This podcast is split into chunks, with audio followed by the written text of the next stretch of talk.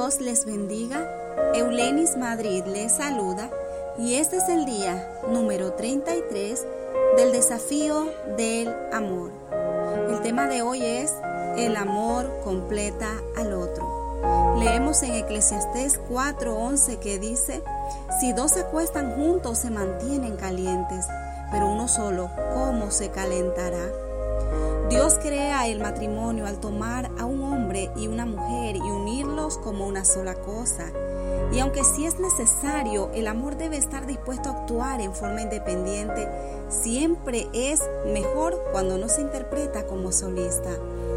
El amor puede funcionar por su cuenta cuando no hay otra manera, pero hay un camino más excelente. Primera de Corintios 12:31. Además, el amor no se atreve a dejar de amar antes de llegar a ese punto. Esta cualidad del amor que completa al otro se le reveló a la humanidad desde el principio. Dios creó la raza humana con un hombre y una mujer. Dos diseños similares pero complementarios, hechos para funcionar en armonía. Nuestros cuerpos están hechos el uno para el otro.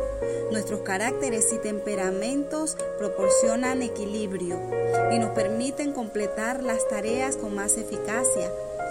Nuestra unidad puede producir hijos y nuestro trabajo en equipo es la mejor manera de criarlos para que tengan salud y madurez. En donde uno es débil, el otro es fuerte. Cuando uno necesita que lo edifiquen, el otro está presto para realzar y animar.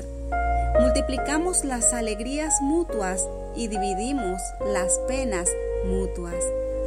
Las escrituras dicen, más valen dos que uno, pues tienen mejor remuneración por su trabajo, porque si uno de ellos cae, el otro levantará a su compañero. Pero hay de aquel que cae cuando no hay otro que lo levante. Eclesiastés 4 del 9 al 10. Lo mismo sucede con tus dos manos, las cuales no solo coexisten juntas, sino que multiplican la efectividad de la otra para hacer lo que hacen. Ninguna está completa sin la otra.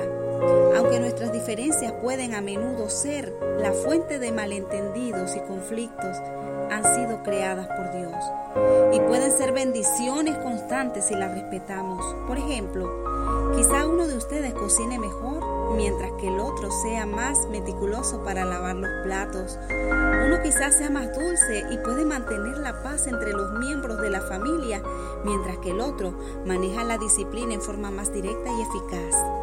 Uno quizás tenga una buena mentalidad de negocios, pero necesita que el otro le recuerde que debe ser generoso. Cuando aprendamos a aceptar estas distinciones en nuestra pareja, podemos evitar la crítica y pasar directamente a ayudar y apreciar al otro. Sin embargo, algunos parecen no poder superar las diferencias de su pareja y como resultados pierden muchas oportunidades, no aprovechan la singularidad que hacen que cada uno sea más eficaz cuando incluye a su cónyuge. Ejemplo de la Biblia es Poncio Pilatos, el gobernador romano que presidió el juicio de Jesús. Ignoraba quién era Cristo y a pesar de que sabía que era un error, permitió que la multitud lo influenciara para crucificar a Jesús. Sin embargo, la esposa de Pilatos era más sensible a lo que en realidad estaba sucediendo y se le acercó en pleno tumulto para advertirle que estaba cometiendo un error.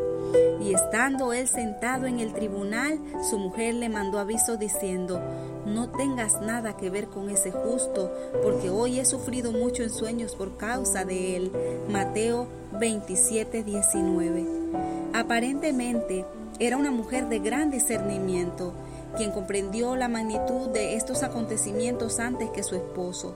Sin duda, la soberanía de Dios estaba allí y nada podría haber impedido que su hijo marchara en obediencia a la cruz por nosotros. Sin embargo, el rechazo de Pilatos a la intuición de su esposa revela un lado lamentable de la naturaleza del hombre que a menudo se minimiza. Dios hizo a las esposas para que completen a sus esposos y les da un discernimiento que muchas veces los hombres no tienen. si se ignora a menudo es un prejuicio del hombre que toma la decisión. La efectividad de tu matrimonio depende de que los dos trabajen juntos. Debes tomar decisiones importantes con respecto a las finanzas o a tus planes de jubilación. Tienes un verdadero problema con un compañero de trabajo a quien cada vez te cuesta más tratar y no sabes cómo actuar correctamente. ¿Estás totalmente convencido de que las decisiones educativas para tus hijos están bien sin importar lo que piense tu cónyuge?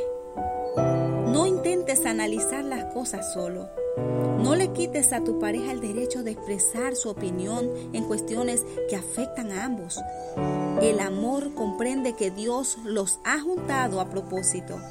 Y aunque quizás al final no estés de acuerdo con las opiniones de tu cónyuge, de todas formas deberías respetar su decisión, su visión, su eh, por lo menos considerarla con detenimiento. Esto honra el diseño de Dios para tu relación y protege la unidad que Él quiso que hubiera. Juntos son mejores que sus partes independientes se necesitan, se completan. Bendiciones.